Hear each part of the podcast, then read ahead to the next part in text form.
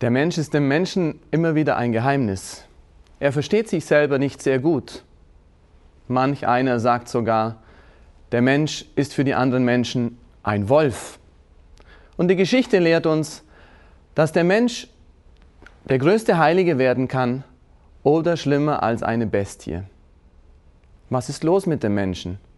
Was ist der Mensch überhaupt? Wie hat Gott sich den Menschen gedacht? Und was ist aus ihm geworden?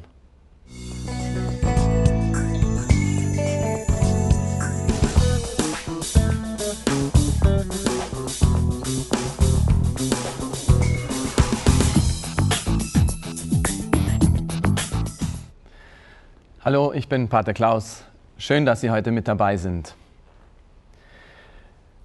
Wir haben in unserem Crashkurs in den letzten Wochen darüber gesprochen, wie Gott vor allem gewesen ist. Bevor wir Menschen entstanden, bevor das Universum entstand, war Gott bereits da. Er ist das ewige Sein, der unendliche Geist, der das ganze Universum und alles Seiende aus seiner liebenden Kraft heraus erschaffen hat. Grund für die Erschaffung des Ganzen, die Liebe zum Menschen. Allein das erklärt das Dasein erklärt unser Leben, erklärt die Schöpfung. Wir haben gesehen, wie Gott ebenfalls andere geistige Wesen geschaffen hat, mit Freiheit begabt, die Engel, wie diese sich in ihrer Freiheit zum Teil gegen Gott entschieden haben und dann den Menschen versucht, um ihn von Gott wegzubringen. Und das ist ihnen auch gelungen. Wir betrachteten beim letzten Mal die Geschichte der Versuchung im Paradies. Adam, Eva, diese zwei ersten Menschen, der Mensch und die Lebensspenderin, die sich haben versuchen lassen von dieser Stimme der Schlange. Und nachdem sie Gott misstraut haben, nachdem sie seine Gebote übertreten haben, geschah etwas Schlimmes in ihnen. Eine Folge, die wir würde es Gott und seine Liebe nicht geben, fast katastrophal nennen müssten. Nämlich der Mensch ist in seiner inneren Harmonie gebrochen. Diese vierfache Harmonie, von der wir sprachen, hin zu Gott, diese Freundschaft, diese liebevolle, zarte Beziehung zu seinem Schöpfer und des Schöpfers zu seinem Geschöpf, gebrochen. Diese transparente, offene, liebevolle Beziehung zu seinem Mitmenschen durch die Sünde gebrochen. Misstrauen, Neid, Egoismus kam in das Leben, in die Seele des Menschen. Die Beziehung zu sich selber, wie wir sagten, der Mensch kennt sich oft nicht mehr selber, er versteht sich nicht, warum tut er das Böse, wo er doch weiß, was gut ist und es auch möchte. Der heilige Paulus sagt später, wer wird mich aus diesem Fleisch retten? Ich sehe das Gute und möchte es tun, aber gleichzeitig tue ich das Böse. Und dieser vierte Bruch des Menschen, nämlich mit den Dingen dieser Welt, mit seiner Umwelt, mit dem Materiellen, das er von nun an zu wichtig nimmt, das ihm Schmerz und Sorge bereitet, das sein Lebensinhalt wird, anstatt sich auf Gott zu richten. Bevor wir aber zu dem Schritt gehen und sehen, wie Gott auf dieses Dilemma antwortet, wollen wir uns eine andere Frage stellen. Was ist der Mensch überhaupt? Was macht den Menschen zum Menschen? Was ist sein tiefstes Wesen? Wir haben bereits gehört, Gott sagt, wir wollen den Menschen nach unserem Abbild schaffen. Der Mensch ist ein geistiges Wesen und ein materielles Wesen zugleich. Und heute wollen wir uns ein wenig dieses innere Leben des Menschen vornehmen, was macht den Menschen so innerlich aus? Was für Kräfte trägt er in sich? Und da frage ich nicht so sehr nach biologischen, medizinischen Dingen, seine inneren Organe, seinen inneren Aufbau, sondern es geht mir um sein Seelenleben, sein inneres Leben. Was trägt der Mensch alles in sich? Darüber wollen wir uns heute ein wenig unterhalten, um zu verstehen einerseits, wer bin ich, was ist mit mir los Warum bin ich nicht so, wie ich eigentlich sein möchte und sein könnte und sein sollte? Was ist geschehen? Ich möchte mit Ihnen ein klein wenig nachdenken.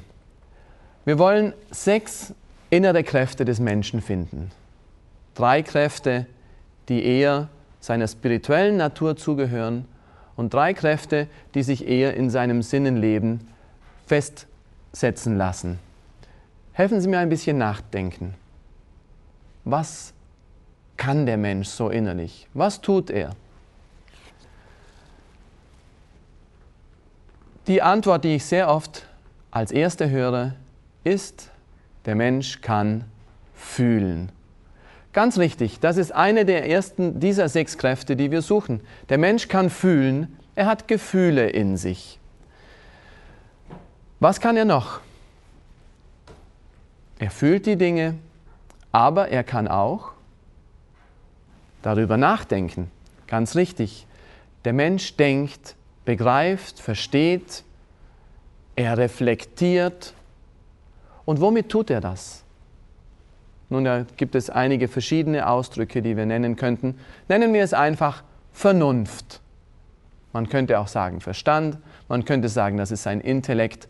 Verschiedene Begriffe, die man durchaus unterscheiden kann, aber diese Unterscheidungen wollen wir uns heute schenken.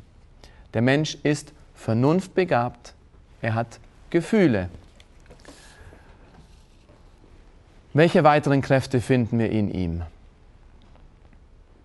Wie kommt es, dass der Mensch ein freies Wesen ist?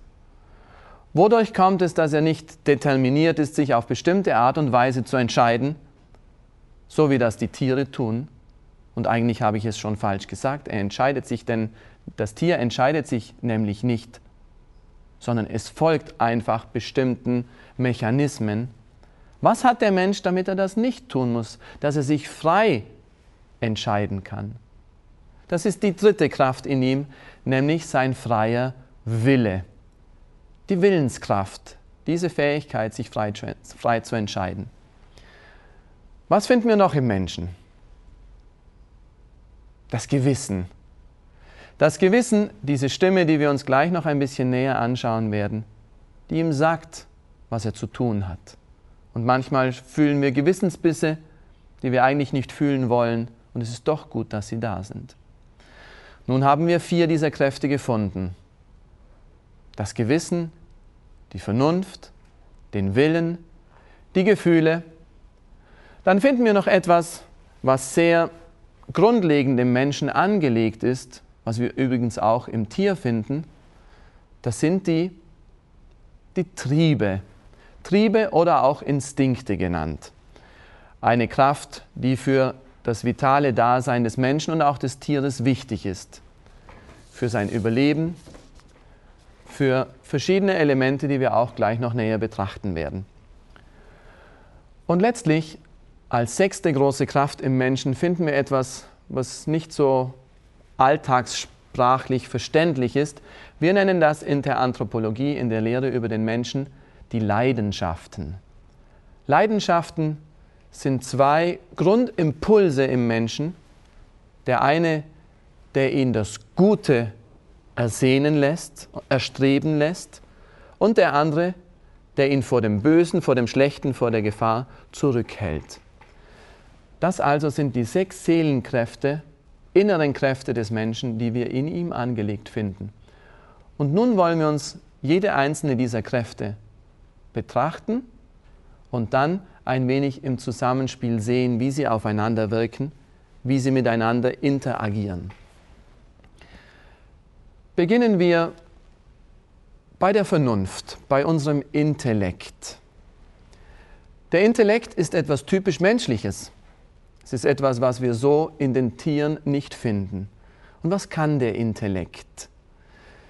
Wenn wir das lateinische Wort ein bisschen analysieren, finden wir da zwei Worte, nämlich intus legere, hineinlesen. Der Intellekt ist die Kraft in uns, die Fähigkeit in uns, die uns verstehen lässt, was die Dinge um uns herum sind. Wir lesen sozusagen in das Innere der Dinge hinein und begreifen, verstehen, was ihr Wesen, ihre Substanz ist. Und diese Fähigkeit, die Substanz der Dinge zu begreifen, zu erfassen durch unseren Intellekt, bringt uns zu etwas, was uns völlig von den Tieren unterscheidet. Nämlich wir Menschen leben nicht nur im Hier und im Jetzt mit diesen konkreten Dingen, die wir um uns herum sehen, sondern wir Menschen sind fähig, abstrakt zu denken. Abstrakt, bedenken, abstrakt zu denken bedeutet, dass wir, wie das lateinische Wort Abstraktion sagt, von konkreten Dingen alles Konkrete wegnehmen, abstrahieren, wegziehen, so zum Beispiel die Farbe, die Größe, die Ausdehnung eines bestimmten Dinges. Und wir kommen dazu durch die Abstraktion zum Wesen des Dinges. Und wir sagen, das ist ein Apfel. Dieses konkrete Ding, das ich vor mir sehe, ist ein Apfel. Und ich sehe einen anderen Apfel, der sieht ganz anders aus. Und ich bin fähig, wieder Farbe, Form, Größe, Gewicht und so weiter wegzulassen und wieder zu sagen, das ist ein Apfel. Und ich sage wieder, das ist ein Apfel. Und wir nennen das ein Konzept oder auch einen Begriff bilden. Ein Tier kann das nicht. Ein Tier sieht das Ding, riecht vielleicht, dass es schmeckt und beißt in das Ding hinein weil seine Instinkte ihn antreiben. Aber ein Tier denkt nicht reflexiv und logisch über diese Dinge nach. Die Abstraktionsfähigkeit macht den Menschen zu etwas typisch Menschlichem. Er kann begreifen und verstehen. Und das bringt ihn dann dazu, dass er Pläne machen kann, dass er nachdenken kann, dass er sinnieren kann, dass er Bücher schreiben kann, ja, dass er Konzepte weitergeben kann und in verschiedene Sprachen hinein projizieren kann. Sehr interessant zu sehen, dass Tiere an sich keine Sprache haben. Sie haben Laute, durch die sie sich auch zum Teil verständigen können, aber sie haben nicht Sprache. Sprache bedeutet, dass wir ein bestimmtes Konzept mit einem bestimmten Laut verbinden. Zum Beispiel Glas. In Deutsch würden wir sagen, das ist ein Glas. Auf Englisch würden wir etwas Ähnliches sagen, das gleiche Konzept, aber wir würden sagen Glass. Oder, um es deutlicher zu machen, Papier, Paper. In, in, auf Spanisch würden wir sagen Hoja. Das klingt völlig anders als das Wort Papier, aber wir haben das gleiche Konzept, das sich dahinter verbirgt. Und das bedeutet Sprache. Wir geben einem Konzept, das für alle Menschen das gleiche ist, verschiedene Laute, verschiedene Worte und verstehen doch dahinter das gleiche Konzept. Tiere können das nicht. Eine Katze in Japan miaut genau gleich wie eine Katze in Nordamerika. Sie miaut genau gleich wie eine chinesische, wie eine russische, wie eine chilenische Katze. Warum? Weil Katzen keine Sprache haben, sondern Laute. Der Mensch ist sprachfähig, weil er abstrakt denken kann, weil er einen geistigen Intellekt hat. Wenn nun der Mensch zwei von diesen Konzepten verbindet, dann sagt man, er trifft eine Aussage. Die Aussage, dieses Blatt ist weiß. Das Konzept Blatt, das Konzept weiß und ich verbinde die beiden Konzepte dadurch, dass ich erkenne, was das Wesen dieses Blattes ist. Man nennt das eine Aussage, und Aussagen können entweder wahr oder falsch sein. Und da haben wir Menschen die besondere Fähigkeit, Wahrheit und Unwahrheit oder Lüge oder Täuschung oder Unsicherheit in der Erkenntnis zu unterscheiden. Wir erkennen Wahrheit, indem wir Konzepte, die zusammengehören, auch als zusammengehörend erkennen und aussagen. Wenn ich sagen würde, dieses Blatt ist rot, dann würde ich zwei Konzepte, nämlich Blatt und Rot, miteinander verbinden, aber sie gehören nicht zusammen, weil sie nicht der objektiven Realität entsprechen. Und das bedeutet dann, dass das nicht Wahrheit ist. Unwahrheit bedeutet, Konzepte zu verbinden, die nicht zusammengehören. Wahrheit bedeutet, Konzepte zu verbinden, die zusammengehören, abstrakte Konzepte. Und ein drittes Element des, Intellektuell, des Intellektes ist dann, dass er verschiedene Aussagen miteinander verbinden kann und dadurch logische Schlüsse ziehen. Nämlich Schlüsse, die er vorher nicht so erkannt hat. Das sind die drei Fähigkeiten des menschlichen Intellekts. Er denkt abstrakt, Er kann sich selber transzendieren. Er kann in die Zukunft denken. Er kann Pläne machen. Er hat Sprache und so weiter. All das sind Fähigkeiten, die nur der Mensch hat. Warum? Weil er einen geistigen Intellekt besitzt. Die zweite Fähigkeit des Menschen, auf die wir ein wenig näher eingehen wollen, ist das Gewissen. Das Gewissen kennen wir alle sehr gut. Wir haben es bestimmt selber erlebt. Wenn wir etwas getan haben, wo wir wussten, es ist nicht richtig, dann hat das Gewissen zu uns gesprochen. In dem Moment, wo wir es getan haben, auch vorher, bevor wir es getan haben und nachdem wir es getan haben, haben wir wahrscheinlich Gewissensbisse gehabt. Das Gewissen ist eine Stimme in uns, die uns etwas zu sagen hat und die über unsere Taten richtet, nämlich ob die Taten gut oder schlecht sind oder waren. Das Gewissen ist ein Richter in uns, eine Stimme, die wir manchmal nicht gerne haben, aber es ist gut, dass wir sie haben. Ich erinnere mich an einen Freund von mir, der hatte eine Operation über sich zu ergehen lassen an seinem Schenkel und dadurch wurden auf irgendeine Weise die Nerven hm, betroffen und er hatte kein Gespür mehr in seinem Oberschenkel. Und eines Tages bei einer Wanderung fiel er hin und hat seine ganze Hose nass gemacht. Als wir nach Hause kamen, hat er sich an einen Gastrockner gestellt und dort die Hose getrocknet. Aber weil er kein Gefühl in seinem Bein hatte, hat er gar nicht gemerkt, wie heiß es wurde. Und erst abends, als er sich die Hose auszog und schlafen gehen wollte, bemerkte er, dass sein ganzer Oberschenkel eine einzige riesige Brandblase war.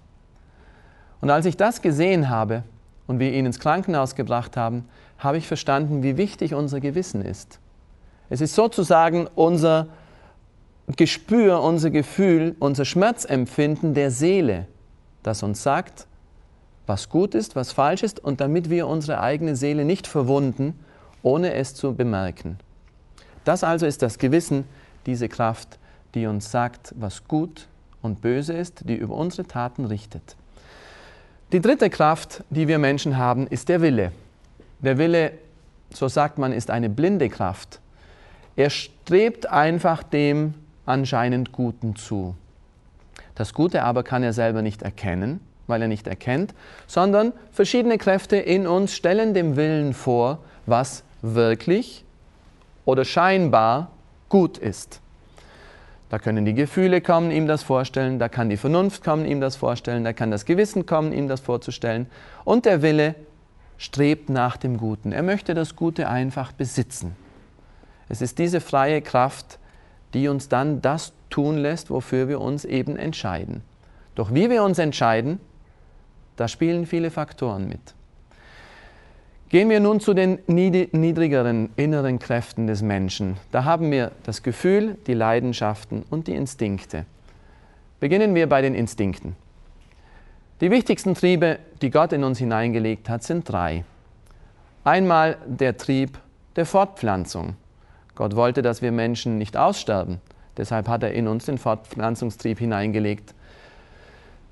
Einen Trieb, den wir alle kennen, das Bedürfnis sich sexuell zu betätigen, um, der Fortpflanzung willen. So war das ursprünglich angelegt. Ein zweiter Trieb ist der Selbsterhaltungstrieb. Einfach dieser Instinkt, der uns antreibt, uns die Dinge zu verschaffen, die wir brauchen für unser Leben. Kleidung, Nahrung, ein Dach über dem Kopf. Und schließlich der dritte Trieb, der Selbstverteidigungstrieb, wenn ich nämlich in Gefahr komme dass ich automatisch beginne, mich zu verteidigen. All diese Triebe finden wir auch in den Tieren. Wenn diese Triebe nun ins Gegenteil bzw. zu sehr wichtig genommen werden, dann haben wir ein paar Dinge, die wir heute in unserer Gesellschaft ganz stark verbreitet finden, nämlich der Fortpflanzungstrieb, der zu einem, der einfach zu Sex wird, der Selbsterhaltungstrieb, der zu Besitzgier wird und der Selbstverteidigungstrieb, der über, zu Macht über andere wird. Sehen Sie, Geld, Macht und Besitz, das passiert dann, wenn diese Triebe in uns die Herrschaft übernehmen. Dann haben wir als eine fünfte Kraft in uns die Leidenschaften. Die Leidenschaften sind zwei Impulse in uns, die weder gut noch schlecht sind, sondern neutral. Es kommt jeweils darauf an, worauf sie sich richten. Die eine Leidenschaft möchte das Gute und das Schöne, sie begehrt es. Die andere Leidenschaft weist Gefahren, das Böse, das Schlechte zurück. Diese Leidenschaften, wie ich sagte, sind neutral. Es ist nicht gut, es ist nicht gut, das Gute zu wollen, beziehungsweise etwas zu begehren und etwas zu hassen, sondern es kommt immer darauf an, worauf sich dieses Begehren und Hassen richtet. Wenn sich das Hassen auf etwas Gutes richtet, wird es schlecht. Wenn das Hassen sich auf etwas Schlechtes richtet, ist es gut. Und so sind diese zwei Kräfte in uns neutrale Kräfte. Und aus diesen zwei Kräften können wir in gewisser Weise viele unserer Grundgefühle ableiten. Und das sind, ist die sechste Kraft in uns, die Gefühlswelt. Nämlich aus der Sehnsucht nach dem Guten. Nehmen wir ein einfaches Beispiel.